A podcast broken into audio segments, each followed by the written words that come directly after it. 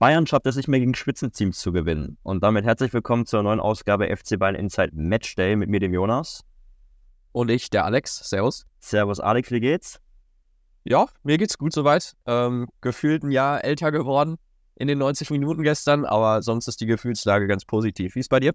Kann ich mich grundsätzlich anschließen. War ein sehr nervend aufreibendes Spiel gestern. Aber ich würde sagen, bevor wir gleich aufs Bundesliga-Topspiel gucken, lass uns doch nochmal gern auf die Woche schauen. Bayern war im Pokal gefordert. Da haben wir ja keine Folge zugemacht. Was waren so deine Eindrücke? Ja, ich glaube, souveräner Sieg, ne? Ja, ich, also ich fand, es war ziemlich wie erwartet. Starker Tell wieder, ein bisschen unerwartet, dass Kane 90 Minuten auf der Bank sitzt, hat er sich aber auch mal verdient, finde ich. Von daher war es sehr souverän und auch, glaube ich, so wie Tuchel sich das erhofft hat, wobei natürlich ein bisschen Unruhe war vor Anpfiff, als dann rauskam, dass äh, die Bayern gar keinen Innenverteidiger im Kader haben. Und dann haben sie es aber ja mit Goretzka und Masraoui auch gut gelöst. Von daher ähm, war ich eigentlich sehr zufrieden und sehr entspannt eigentlich. Wie war es bei dir? Sehe ich ähnlich. Ich glaube, du hattest ja gegen Preußen Münster im Vorfeld ein 3-0, glaube ich, getippt. Ich hatte ein 5-0 getippt. Geworden ist es ein 0 4. Genau, Tell wieder sehr, sehr stark. Er hat seinen Startelf-Platz untermauert mit einer Vorlage und auch mit einem Tor noch zum 4-0 Endstand. Dementsprechend Pflichtaufgabe erfüllt. Und somit lag natürlich der Blick sehr, sehr schnell oder der Fokus auf, auf RB Leipzig jetzt am Wochenende. Genau, deswegen würde ich sagen, weil da so viel passiert ist in den 90 Minuten, lass uns da doch jetzt direkt draufblicken. Ich glaube dass das die Zuhörer interessiert. Sowieso an der Stelle vielleicht könnt auch gerne wie immer kommentieren und ja, so Bewertungen da lassen, weil ich glaube, bei dem Spiel gibt es viele verschiedene Meinungen. Jonas, schauen wir direkt drauf, oder? Würde ich auch sagen.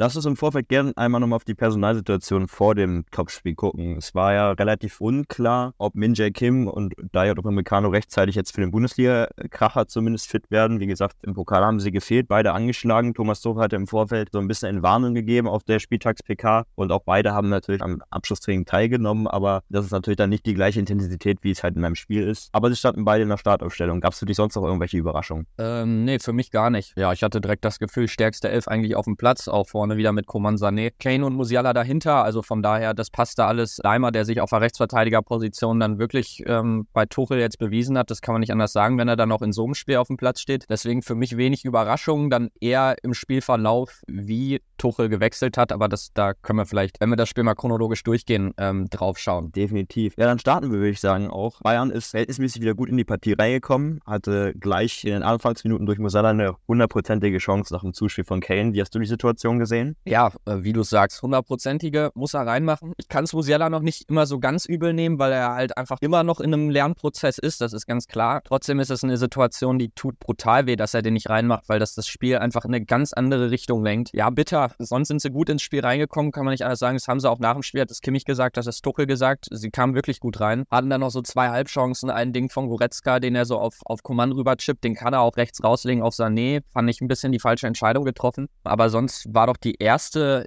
ja, die ersten zehn Minuten, erste Viertelstunde fand ich sah, sah gut aus. Definitiv. Und was du meintest, wenn Musiala den in den Anfangsminuten macht, nach dem Zuspiel von Kane, dann sieht es ganz anders aus. Dann hast du den frühen Dosenöffner, sammelt Selbstvertrauen und so, ja, lenkte sich das Spielgeschehen dann doch so nach, nach der Anfangsviertelstunde so ein bisschen zugunsten von RB Leipzig. Ich fand auch sehr, sehr auffällig, ich weiß nicht, wie du es gesehen hast, dass Leipzig ungewöhnlich tief stand für ihre Verhältnisse. Also sie haben sehr abwartend verteidigt, aber natürlich waren sie nach vorne hin brandgefährlich, aber Bayern hatte gegen diesen etwas tieferen Block und ohne dieses aggressive Anlaufen so ein bisschen Probleme auch ja, zu Torchancen zu kommen. Ja, genau. Das auf jeden Fall. Leipzig kompakt hinten. Dann halt, muss man sagen, war ja auch so ein bisschen deren Matchplan immer auf diese schnellen Konter gesetzt, was dann ja auch ziemlich gut geklappt hat. So dann ja auch beim 1 zu 0 als Openda nach 20 Minuten. Ja, Min Jae Kim davonrennen, kann man nicht anders sagen, aber Tuchel hat es auch nach dem Spiel so ein bisschen nochmal analysiert. Upamecano darf da nicht rausrücken. Also komisches Stellungsspiel von ihm. Da hatte man das Gefühl, die Absprache zwischen den beiden passt noch nicht so richtig und Openda macht es dann natürlich auch ganz gut. Dann schießt sich Kim den natürlich auch noch irgendwie selbst ins eigene Tor. Also unglücklich gelaufen, aber ja, eigentlich genau das, worauf Leipzig dann gehofft hat. Ja, wie du schon sagst, die Abstimmung war bei dem Gegentor nicht so ganz gut. Ich weiß nicht, ob du auch gesehen hast, bei Sky wurde Thomas Tuchel relativ häufig auch eingeblendet. Der wirkte auch schon vor den 0 zu 1 sehr, sehr unzufrieden draußen an der Seitenlinie und hat da wild hantiert, wild rumgefuchtelt mit seinen Armen und war irgendwie, glaube ich, auch mit dem Positionsspiel nicht so ganz zufrieden. Vielleicht auch aufgrund des, äh, der Positionierung der Leipziger. Und wie du sagst, die Abstimmung zwischen Kim und Upamecano war in dem Moment ausbaufähig. Ich finde auch, dass ein Upamecano schon, ja, als dann 0-2 stand, dann doch wieder so ein bisschen wackeliger auch wurde wurde. Also du hast da schon so ein bisschen gemerkt, dass die Knie so ein bisschen weicher wurden bei ihm, wie es ja zum Beispiel auch in der letzten Saison gegen Manchester City auch manchmal der Fall war in den beiden Spielen. Und, und ganz klar ist es ärgerlich, wieder ein Steckpass, ein Vertikalpass und äh, die ganze Hintermannschaft ist halt überspielt und dann kommt natürlich ein schneller Opender und hat dann Glück im Abschluss, wie du schon angesprochen hast. Ja, Upamecano wirklich unsicherer dann geworden. Da hat er wieder diese leichten Fehler in seinem Spiel drin, wo man sich so ein bisschen fragt, wie können die immer wieder reinkommen. Also kann ich irgendwie nicht ganz nachvollziehen, dass er die immer wieder in seinem Spiel drin hat. Vor allem dann natürlich auch in so einer Phase, wo du dann eigentlich Stabilität und Sicherheit brauchst. Und dann hast du das 2-0 schon angesprochen, ja, nur sechs Minuten später, also wirklich so ein Doppelschlag. Eine Ecke, die keine war, das ist erstmal bitter. Also es hätten, hätte Abschluss für die Bayern geben müssen. Ich finde auch, also kann man jetzt sagen, dass ich eine Bayern-Brille auf habe, aber ich finde auch, dass Openda da ziemlich leicht fällt, auch sowieso die, das ganze Spiel über, fällt ziemlich schnell hin, liegt viel am Boden. Ich weiß nicht, also wie er da hinfällt. Mein erster Gedanke war, es ist eine Schwalbe Scheibe. Also, dass es da eine Ecke gibt und dadurch das Gegentor fällt, ich finde es brutal. Also wirklich, ja, das, das fand ich so ein bisschen unglücklich. Also auch genauso nur um das noch ganz kurz mit Openda einmal auszuführen. Ich fand die Szene auch, wo es dann ganz knapp abseits war, da fällt Openda auch hin. Da hätte ich auch gerne nochmal eine Zeitlupe gesehen. Das sah für mich auch ziemlich geschauspielert aus. Aber ich möchte jetzt auch nicht anfangen, ihm ganz so viel zu unterstellen. Aber das war so ein bisschen das Gefühl, dass er sehr viel am Boden lag. Wie dem auch sei. Sorry, dass ich jetzt abschweife, aber da machen sie das 2-0 und es tut weh in der Phase, ne?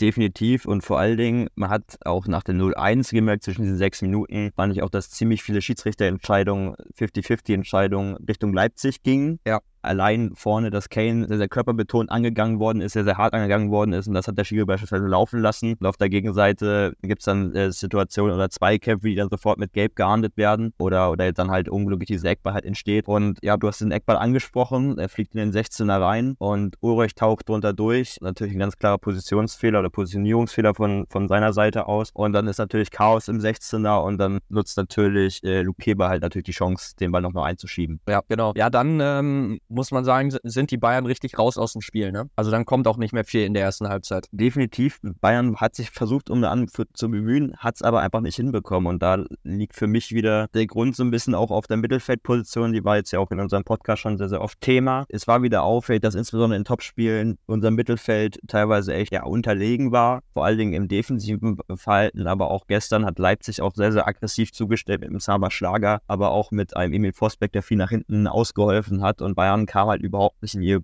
gewohntes Spiel, konnten die Flügelspieler mit Kingsley Coman und Leo Sané im ersten Durchgang überhaupt nicht bedienen. Und somit ist natürlich logisch, dass auch ein Harry Kane komplett aus dem Spiel raus war. Ja, da hätte ich so also noch eine Ergänzung zu, weil ich finde, dass die Bayern in der Phase dann auch wirklich diese, diese ganz einfachen Basics, den Ball gut laufen zu lassen, dieses, dieses, ja, das Ballbesitzspiel passte meiner Meinung nach überhaupt nicht mehr. Und da hatte ich so ein bisschen den Gedanken dann auch in der Halbzeitpause. Jetzt wäre es schön, wenn man so einen Thiago immer noch im Kader hätte, der einfach das Spiel an sich reißt, der eine Leichtigkeit ins Spiel reinbringt. Und das hat mir total gefehlt. Also Goretzka hat da, hat da Stolperer drin in dem Spiel, Kimmich dann auch. Also das wirkte alles so, ja, das fühlte sich nicht so leicht an. Also ich finde, das waren so diese Basics, die dann auch nicht mehr passten. Und das, das hat mich so ein bisschen enttäuscht, dass man da, dass man das so hat vermissen lassen, dieses, dieses einfache Offensivspiel, über Musiala den Ball laufen lassen, über Sané. Und das war aber alles, die Bälle kamen nicht mehr richtig an, Bälle verspringen. Da passte dann ganz wenig. Und deswegen fand ich auch, dass ähm, Thomas Tuchel in der Halbzeit hundertprozentig richtig reagiert hat. Ich weiß nicht, wie du das dann wahrgenommen hast. Schließe ich mich an. Das Spiel war generell sehr, sehr fehlerhaft, aber auch, kommen wir gleich darauf zu sprechen, im zweiten Durchgang auch sehr, sehr fehlerhaft. Auch von Leipzig viele schnelle Ballverluste, alles hart umkämpft, viele Zweikämpfe, aber kaum längere Ballbesitzpassagen auf irgendeiner Seite von beiden Mannschaften. Und ja, du hast schon gesagt, Rafa Guerrero kam ins Spiel mit Mattes Tell zusammen, auch meiner Meinung nach die richtigen Wechsel gewesen. Ich war echt gespannt zu dem Zeitpunkt, wie sehr Rafa Guerrero auf der Mittelfeldposition, der Goretzka-Position neben Kimmich funktioniert und ich war echt positiv überrascht. Das hat echt sehr, sehr gut geklappt. Will das nicht unbedingt diesen, diesen Turnaround vom FC Bayern nur auf ihn übertragen. Aber er hat dem Bayern-Spiel natürlich schon eine gewisse Ruhe, eine gewisse Beisicherheit gegeben und natürlich auch wieder eine gewisse Struktur, sodass halt die Münchner ihr Spiel wieder mehr aufziehen konnten. Oder wie hast du es gesehen? Äh, hundertprozentig. Also zum einen fand ich jetzt wirklich, also Tell hat es wieder gut gemacht auf links. Also ich finde auch wirklich, dass der jetzt äh, langsam auch mal in so größeren Spielen von Anfang an spielen sollte, weil er es einfach richtig gut macht. Aber dann hat mich Rafael Guerrero hundertprozentig positiv überrascht. Also ich finde, das war auch genau dieser Aspekt, der dem Bayern gefehlt hat. Also dieses technisch versierte, die Bälle gut laufen zu lassen, eine gute Spielintelligenz, die Guerrero einfach mitbringt. Also der Wechsel fand ich überragend. Sehr intelligenter Spieler und deswegen, der hat dem Bayern so gut getan, hat dann auch wirklich eine gute Chance äh, zum 2 zu 2. Der geht knapp daneben der Ball. Aber ich finde dieses gesamte alles, was er mitbringt, finde ich überragend. Also er kann gute Flanken schlagen, er hat ein gutes Passspiel, er hat einen guten Blick für die Räume, er ist auch abschlussstark. Für mich ein absoluter Kandidat, der sich auch in der ersten Elf etablieren kann. Also hundertprozentig guter Wechsel. Bevor wir jetzt aufs 2-2 schauen, vielleicht erst der Blick noch aufs, auf den Anschlusstreffer. Bisschen glücklich, dass Henrichs da den Arm sozusagen raushält und es Elber für die Bayern gibt. Kane macht ihn gar nicht so gut weg eigentlich, hat ein bisschen Glück. Blaswig kann den, glaube ich, auch halten, aber ja, so ein, so ein Tor brauchte man dann auch in der Phase, ne? Ja, war natürlich der Dosenöffner, erstmal wieder ins Spiel reinzukommen und dass man auch dann ergebnistechnisch sieht, dass man, dass man sich ja, weiterentwickelt hat, dass es halt wieder in die richtige Richtung geht, dass wieder Hoffnung da ist, auch ja, wieder zurück, zurück, zurück richtig ins Spiel zu finden. Du hast es angesprochen. Für mich auch, ich glaube, der Elfmeter ist nicht diskussionswürdig. Das war halt einfach unglücklich von, von Henrichs, der da ziemlich hoch mit seinem Ellenbogen in der Mauer springt und den Ball so zur Ecke, vorübergehend zur Ecke abgeblockt hat. Und Kane macht ihn und dann sind die Bayern am Drücker richtig in dem Spiel drin, mit mehr Selbstbewusstsein hinter. Und folgerichtig folgt dann auch in der 70. Minute dann das 2 zu 2 durch Louis Sonné. Wie hast du das Tor gesehen? ja, ein bisschen glücklich erstmal, dass ähm, aus so einer Ecke so ein Konter entsteht, aber dann macht's Musiala überragend, also wirklich äh, richtig stark.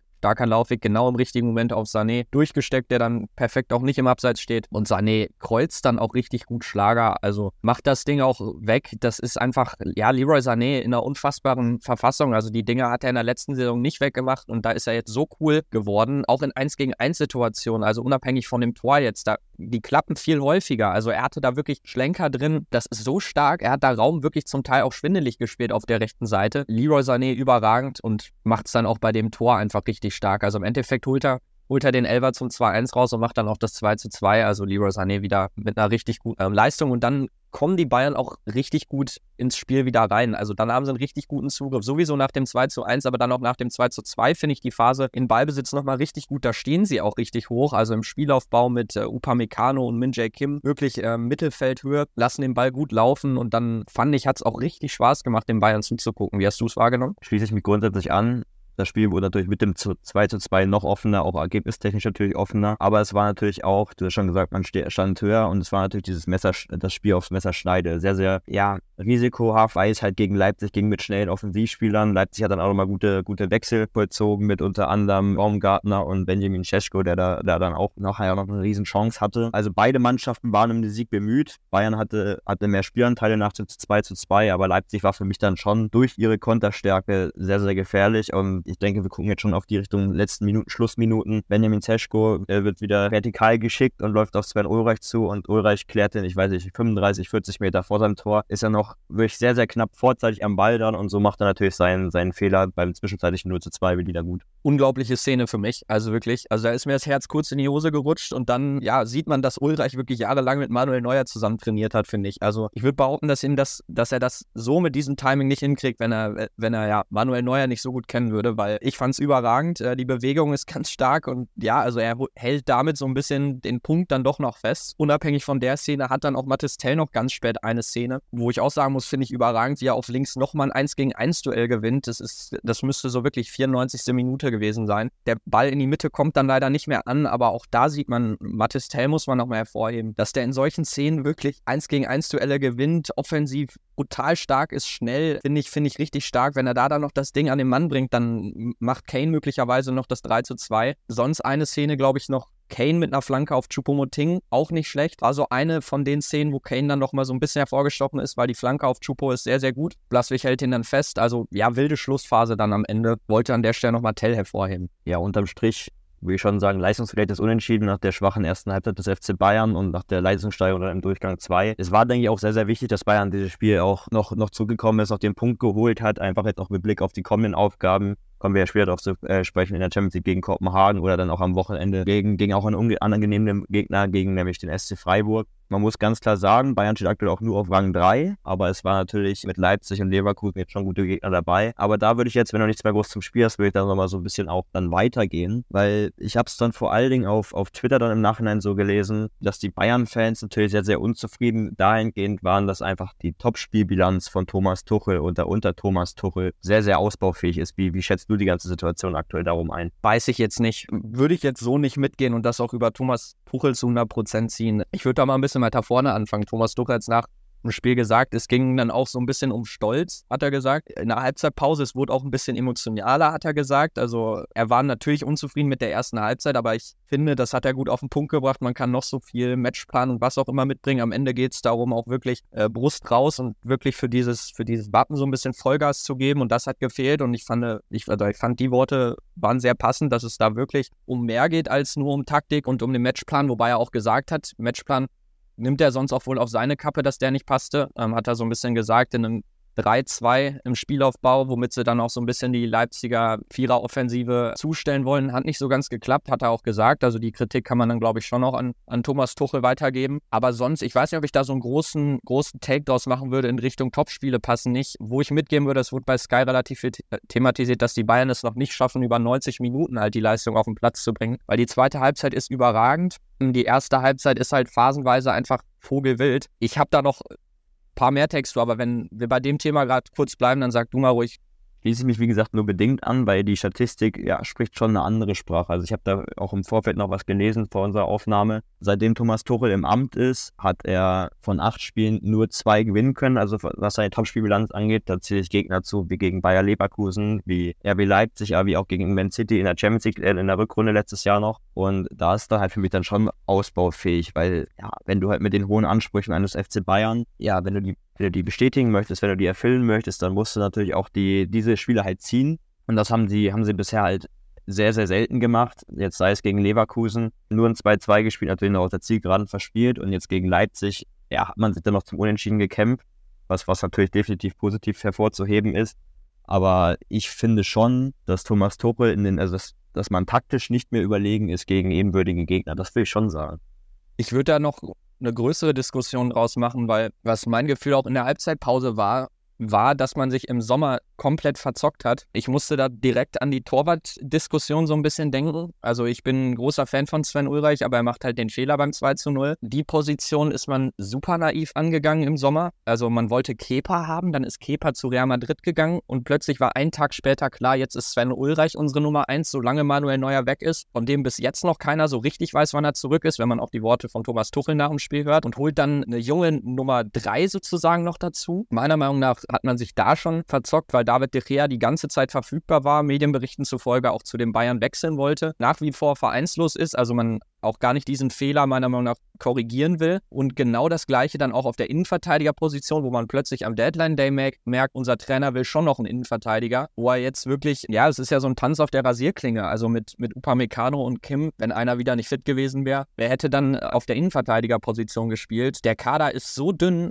dieses gesamte, ja, Transfermanagement im Sommer ging meiner Meinung nach total daneben. Also das muss ich einfach einmal einwerfen, dass ich fand, dass man das auch schon immer mit bedenken muss, wie schwach der Transfersommer der Bayern war, was natürlich ein bisschen blöd klingt, wenn man Harry Kane verpflichtet hat, aber meiner Meinung nach auf der Torwartposition und was die Sechserposition und Innenverteidigerposition angeht, hat man sich ganz einfach verzockt und in solchen Spielen ist das bitter, wenn du eigentlich, wenn sich die Spieler oder die Aufstellung von selbst aufstellt, weil du einfach keine richtigen Alternativen hast. Ja, das finde ich, muss man aber immer bedenken. Definitiv, also Thomas Tuchel würde ich jetzt auch nicht als Alleinschuldigen festmachen, dazu gehört einerseits natürlich auch die Mannschaft, aber auch, ja, was, was die Personalentscheidung weiter oben angeht. Ich würde sagen, man muss es einfach beobachten. Man hat, wie gesagt, überzeugen können gegen schwächere Gegner, wie ein, gegen einen Werder Bremen, wie gegen einen VfL Bochum, da hat man teilweise echt brilliert, aber sobald es halt Gegenwind verbunden verbunden war, was möglicherweise natürlich dann auf die Kaderplanung zurückzuführen ist, Stichwort Holding Six, dass es da natürlich dann, dann Schwächen gibt, die Thomas Tuchel dann möglicherweise auch nicht immer ausmerzen kann. Hast du noch einen, einen Take zum Spiel? Ja, also ich,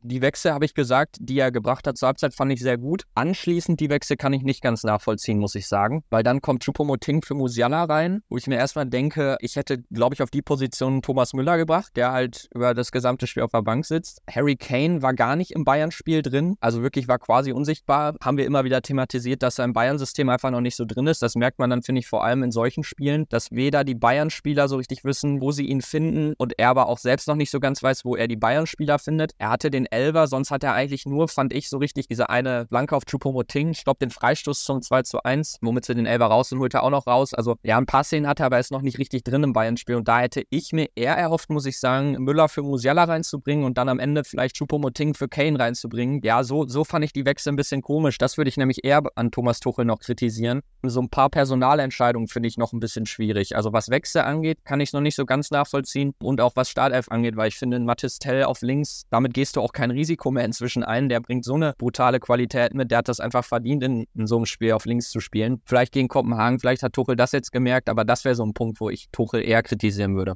Grundsätzlich, ja, fand ich auch den Wechsel überraschend, was Choupo-Moting für Musiala angeht. Ich hätte mir da auch eher einen Thomas Müller, oder hätte ich einen Thomas Müller mehr gesehen, der auch draußen an der Grundlinie auch gebrannt hat, hat die Mannschaft ja auch hin, äh, noch angepusht, auch von außen. Ich denke, der wäre auch nochmal die richtige Entscheidung gewesen. Ich glaube einfach, dass ein Thomas Tuchel einen Harry Kane zu dem Zeitpunkt nicht rausnehmen wollte. Natürlich war er nicht richtig mit dem Spiel drin, aber er ist halt also so ein Weltklasse-Stürmer, dass er aus dem Nichts Tore machen kann und darauf hat vielleicht Thomas Tuchel so ein bisschen spekuliert. Ist es nichts geworden, aber dass er Kane drin gelassen hat, würde ich jetzt nicht unbedingt kritisieren. Nee, verstehe ich auch. Ich finde nur, man hat jetzt, also ich hatte nicht das Gefühl, dass Kane noch diesen einen Ball kriegt und da hätte ich das Gefühl, hätte ich eher, glaube ich, so in den letzten zehn Minuten bei Choupo-Moting noch gehabt. Ähm, verstehe mich nicht falsch. Also in, in ein paar Wochen, glaube ich, wenn Kane noch besser im Bayern-System drin ist, dann würde ich auch immer erwarten, dass vielleicht noch einer auf Kane zu ihm reinfällt, so ein bisschen. Aber das Gefühl hatte ich jetzt gerade noch gar nicht. Und da hätte ich mir den Wechsel vielleicht noch erhofft und da kam halt relativ wenig. Also er hat ja in der zweiten Halbzeit dann nach diesem Guerrero-Tell-Doppelwechsel nur noch Chupomoting gebracht. Ja, dann hätte ich, glaube ich, auch noch Masraui für Konrad Leimer gebracht, weil Konrad Leimer, fand ich, war nicht gut im Spiel drin, vor allem in Ballbesitz. Also in den Zweikämpfen war er da, aber in Ballbesitz relativ unglücklich gewesen, auch falsche Entscheidungen getroffen. Das geht schon relativ am Anfang los. Da hat er einen Ball, schießt Xavi Simons ab. Ulreich hat dann, ja, macht dann auch diesen, diesen Fehlpass und dann Forsberg aus weiter Distanz schießt das Ding knapp daneben.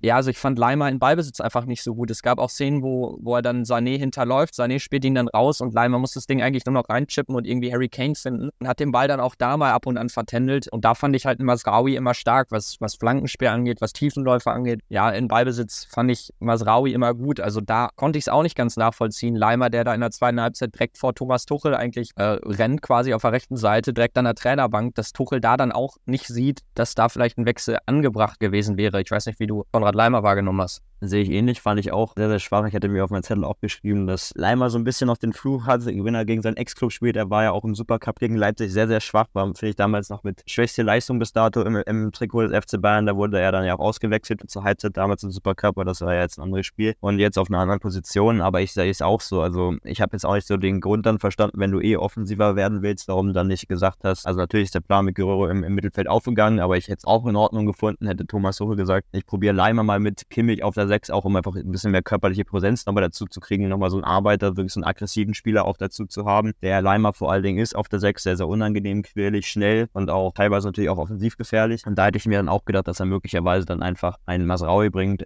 der halt auch finde ich, sehr, sehr gut oder eine sehr, sehr gute Leistung auch gegen Preußen Münster noch gezeigt hatte. Also er hätte sich auch den Platz verdient gehabt, von Anfang an zu starten. Aber ich glaube vor allen Dingen jetzt, wenn es mit Blick Richtung Champions League geht, gegen Kopenhagen, da können wir gerne jetzt, wenn wir nichts mehr groß zum Leipzig jetzt drauf zu sprechen kommen, da finde ich, dass, dass man da vielleicht mal einen Masraui wieder auf rechts erwarten könnte, eine bisschen offensivere Variante.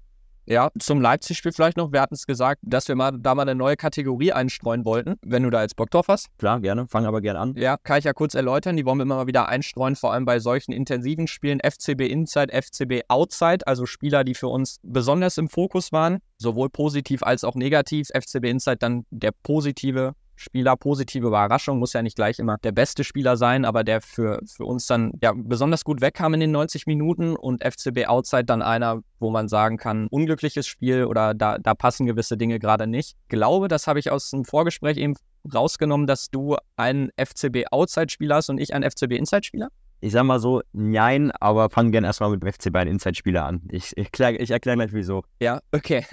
Ich glaube, man kann es schon eben so ein bisschen, hat man es vielleicht rausgehört. Also mein FCB Inside-Spieler ist nämlich äh, Rafael Guerrero, der ja wirklich nach einer langen Verletzung dann jetzt in so ein Topspiel reingeworfen wurde. Klar, gegen Preußen hat er schon erste Minuten gesammelt, aber er kam ja bei einem 0-2 rein, was erstmal grundsätzlich unglücklich ist und reißt dann aber das Spiel gut an sich, trifft viele richtige Entscheidungen und tut dem Bayern-Spiel einfach sehr, sehr gut. Thomas Tuchel, der auch vorm Spiel von ihm geschwärmt hat, und auch äh, direkt sieht eigentlich, dass Guerrero ein Achter er ist oder vielleicht sogar ein Zehner, also auch im Zentrum eingesetzt, da wo ich ihn auch auf jeden Fall sehe. Glaube, dass der dem Bayern-Spiel äh, langfristig sehr, sehr gut tun wird und wenn er auch so schnell Anschluss findet wie in dem Spiel. Ich hätte es ihm sehr gegönnt, dass er das 2 zu 2 da macht bei der einen Szene, wo er den Ball, glaube ich, aus 16 Metern knapp daneben schießt. Also Rafael Guerrero für mich absolutes Positivbeispiel. Ich kann mir gut vorstellen, dass er gegen Kopenhagen in der Startelf stehen wird. Finde ich interessant, den Take auf jeden Fall. Also ich fand den auch sehr, sehr stark. Ich bin auch mal gespannt, wie weit das jetzt auch im, den Konkurrenzkampf dann im Mittelfeld aufmischen wird. Also ich denke, für Goretzka nach der gestrigen Leistung muss er sich erstmal wieder neu beweisen, sei es im Training, sei es dann auch im Kopenhagen-Spiel. Mal gucken, ob er von Anfang an trotzdem ran darf. Jetzt komme ich zu meinem FC Bayern Outside-Spieler und ich werfe den Namen Jerome Boateng einfach mal rein. Oh, es, okay. Jetzt, jetzt seid ihr vielleicht ein bisschen alle verwirrt. Er trägt ja nicht das Trikot oder nicht mehr das Trikot des FC Bayern, aber wie ihr möglicherweise auch mitbekommen habt, gibt es sehr, sehr verdichtende Anzeichen dafür, dass es zu einem Comeback beim FC Bayern kommen könnte. Einfach aufgrund, was du vorhin schon meintest, fehlerhafte Personalplanung in der Innenverteidigung, dass du jetzt einen mit Jerome Boateng, einen 35-jährigen ablösefreien Spieler oder halt vereinslosen Spieler noch holen kannst, noch verpflichten kannst außerhalb des Transferfensters. Und für mich einfach das komplett falsche Signal. Natürlich kriegst du einen Spieler, der den FC Bayern kennt, der da große Erfolge gefeiert hat, aber der seit zwei, drei Jahren überhaupt nicht mehr auf dem Niveau spielt, wo halt der FC Bayern sich befindet mit 35, war jetzt vereinslos und was ein ganz großer Take auch noch ist, wo ich dann sage, dass er einfach nicht mehr zu den Werten des FC Bayern passt. Er hat unabhängig jetzt von, von seiner spielerischen Leistung sehr oft für negative PR gesorgt und ich finde, das sollte man bei Bayern München erstmal nicht mehr tolerieren und man sollte da eigentlich auf ihn nicht zurückgreifen. Das ist zumindest meine Meinung, sondern eher den jungen Spielern vertrauen. Habe ich jetzt gar nicht mit gerechnet, dass du den da reinwirfst, aber ich, deine Argumentation verstehe ich zu 100 Prozent und würde da auch fast ganz mitgehen. Ich finde auch, dass er nicht mehr zu den Werten der Bayern passt. Man will da irgendwas ausgleichen, was man am Deadline Day beziehungsweise halt eigentlich im gesamten Sommer versäumt hat und deswegen finde ich die Entscheidung auch fragwürdig. Ich glaube, aus sportlicher und finanzieller Perspektive kann man schon sehen, dass es auch Sinn ergibt, weil du halt keine Ablösesumme zahlst, weil er die Bayern kennt und weil er halt genau die Position spielt, wo man noch einen Spieler braucht. Aber auch sein gesamtes Engagement bei Lyon war unglücklich, dass er jetzt den Bayern genau das gibt, was sie brauchen, dass er da wirklich wieder irgendwie Top-Niveau erreicht. Das sehe ich auch überhaupt nicht. Man hatte lange die Möglichkeit, mal bei einem Sergio, Ser, Sergio Ramos anzufragen. Mein Gott, hat man nicht gemacht. Der war auch vereinslos und jetzt wird es Jerome Boateng. Also finde ich sehr, sehr interessant, aber sehr gut, dass du den hier reinbist. Ja, und ich finde, was du schon meintest, also ich finde Tarek Buchmann als, als Jugendspieler, der da ja auch regelmäßig jetzt in der ersten Mannschaft auch mittrainiert hatte vor seiner Verletzung, dass man nicht einfach auf ihn jetzt wartet, bis er wieder fittet. Ich weiß es nicht. Ich glaube, er hat nur in Anführungsstrichen eine, eine Muskelgeschichte und befindet sich auch schon mit nah am Teamtraining dran, aber das ist halt dann auch ein komisches Signal an den Nachwuchs, dass du da halt keinen Jugendspielern vertraust, sondern eher einen vereinslosen 35-Jährigen, der irgendwie mit Absatz des Platzes halt mit negativer PR halt zu kämpfen hat. Und, und da sehe ich halt auch grundsätzlich nicht unbedingt, weil Jerome Boateng auch schon Anfang 30 ja öfters mal mit muskulären Sachen ausgefallen ist und er hat jetzt, wie gesagt, lange nicht mehr auf dem Niveau gespielt. Also ich kann mir halt vorstellen, dass er grundsätzlich möglicherweise relativ zügig auch mit irgendeiner Verletzungsgeschichte wieder ausfällt. Also Florian Plettenberg hat berichtet, dass er wohl relativ fit sein soll und sich die ganze Zeit fit gehalten hat, aber inwiefern das dann wirklich der Fall ist, wird man dann, glaube ich, auf dem Platz sehen. Wahrscheinlich, wenn die Folge online ist, wird er schon bei den Bayern sein, was man so liest, äh, wird das ziemlich schnell durchgehen, aber ja, guter Take, finde ich, auf jeden Fall. Genau, dann würde ich aber sagen, schauen wir auf das Kopenhagen-Spiel.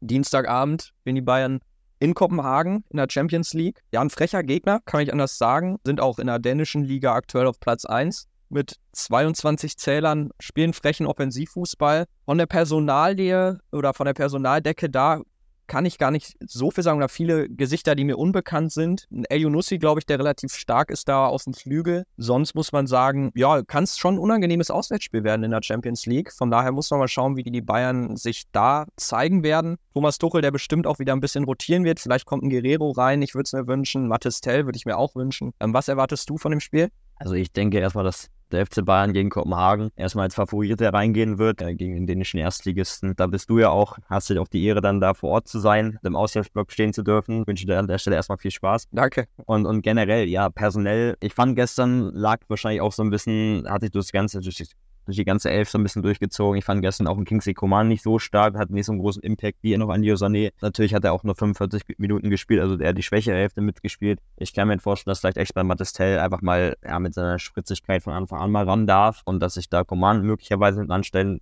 muss. Ich glaube noch nicht, dass es für Rafa Guerrero in der Startelf reicht. Ich glaube, da ist Leon Goretzka trotz der Leistung gestern immer vorne. Aber lass uns das, also ich lasse mich gern von eines Besseren belehren dahingehend und grundsätzlich würde ich erstmal sagen, klarer Favorit. Genau, dann danach Sonntagsspiel gegen Freiburg. Das heißt, bis zur nächsten Folge sind zwei Spiele dazwischen wieder. 17.30 spielen die Bayern da zu Hause. Freiburg, glaube ich, gerade nicht in der stärksten Verfassung. Das heißt, sollte eigentlich ja ein wichtiger, wichtiger Bayer dann in der Bundesliga sein. Sportliches Programm für die Bayern aktuell. Also man muss mal schauen, wie sie gegen Kopenhagen durchkommen. Aber ja, dieser Rhythmus, den müssen sie auch erstmal durchhalten, vor allem in der Defensive mit dem Personal, was man da gerade zur Verfügung hat definitiv. Und was du meintest, alle drei Tage ein Spiel mit einem dünnen Kader, das ist wahrscheinlich dann auch der Grund, warum man Boateng jetzt auch für die Innenverteidigung zurückholen möchte. Und ja, dann treffen sie gegen Freiburg. Freiburg immer unangenehm gewesen in den letzten Jahren, haben sich echt zu einer, zu einer Spitzenmannschaft auch in der Bundesliga entwickelt, mit Christian Streich zusammen. Blicken jetzt, was du schon meinst, auf einen durchwachsenen Start zurück, weil Siege eine Unentschieden und eine Niederlage, also sehr, sehr ausgeglichene Bilanz. Und heute spielen sie am heutigen Sonntag, wo wir das gerade aufnehmen, spielen sie jetzt 17.30 gegen Augsburg. Da kann man auf jeden Fall schon mal hinschauen heute Abend. Da wird Thomas Tuchel auch hinschauen. Aber generell spielt man in der Allianz Arena gegen den SC Freiburg. Da ist der Anspruch natürlich zu gewinnen. Ja, also die Bayern sollten gewarnt sein gegen ein unangenehmes Freiburg, aber ich gehe schon davon aus, dass Bayern da die drei Punkte am Ende mitnehmen wird. Glaube ich auch. Also könnte eine Sechs-Punkte-Woche für die Münchner werden. Und in dem Sinne würde ich sagen, haben wir alles eigentlich abgedeckt für die Folge, oder? So schaut's aus, ja. Genau, dann würde ich sagen, lasst gerne auch, folgt gerne rein bei Spotify oder wo auch immer ihr uns hört oder kommentiert gerne. Vor allem zu dem Leipzig-Spiel geht ihr damit, was wir gesagt haben. Auch für uns immer ganz interessant, das zu lesen. Und dann hören wir uns ganz regulär wieder am nächsten Montag zur Folge dann über Kopenhagen, wo ich vielleicht noch das eine oder andere berichten kann, wie es so, es so im Auswärtsblock dann war und dann auch zum Freiburg-Spiel. Gut, Alex, dann ich bedanke mich für deine Zeit. Ich wünsche eine gute Reise nach Kopenhagen und bring drei Punkte mit. Jo, danke dir auch und bis dann. Ciao, ciao. Servus.